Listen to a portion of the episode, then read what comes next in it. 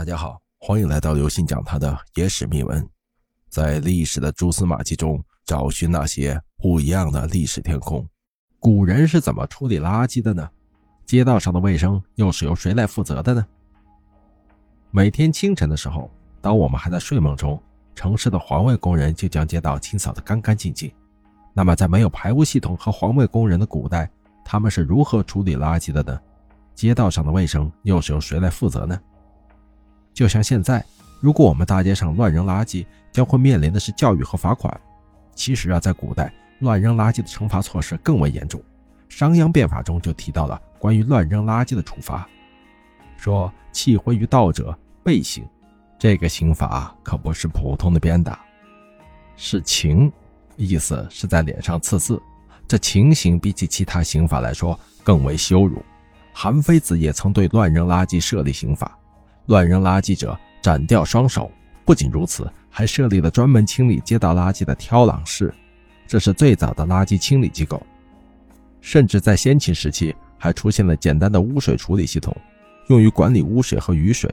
由此可见，古人在处理垃圾上要求的严格程度，并不弱于今天。出土于商周时期的青铜器中，便有很多用于打扫的器皿。周朝重视礼乐制度，自然也十分重视人的清洁整齐。在许多重要道路的两侧都设有公厕，称之为井，过路人可以在这里解决问题或者丢弃垃圾，以便保持道路的干净。到了汉代，生活垃圾的管理则更加的规范和严格。长安城是当时世界上最大的城市，居住人口百万之众，每天的生活垃圾数量也是非常巨大的，所以在汉代也有了相应的法令管理垃圾，规定凡是乱扔垃圾者，挨六十下重重的板子。因此，在这样的惩罚措施之下，也没有人敢将垃圾直接倒到街上。那么问题来了，百姓家中的垃圾是如何处理的呢？其实啊，除了政府设立专门的环卫部门，唐朝还有不少的私人垃圾处理站，专门是上门收集垃圾或者清理粪池，再将这些垃圾统一的送到农夫的手中进行交易。而垃圾处理站除了将垃圾运到农村做肥料之外，大多数会选择集体的掩埋或者焚烧。其实很好理解。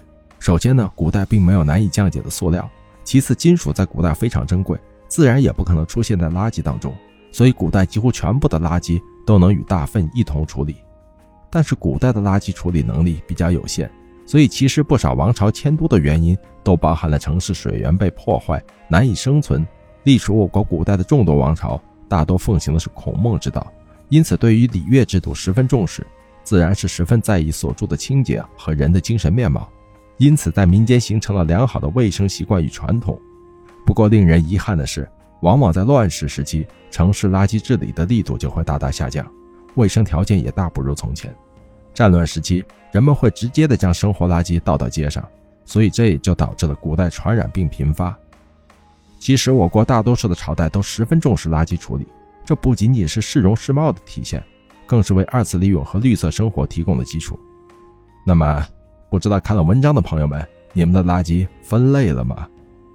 那么，各位听众朋友，不知道你们的垃圾分类了吗？各位听众朋友，本次节目呢就跟大家分享到这里。如果您喜欢我们的节目，请您给予我们节目十分好评，并点赞关注，同时转发给您的亲朋好友，邀请他们一起来收听我们不一样的。历史天空。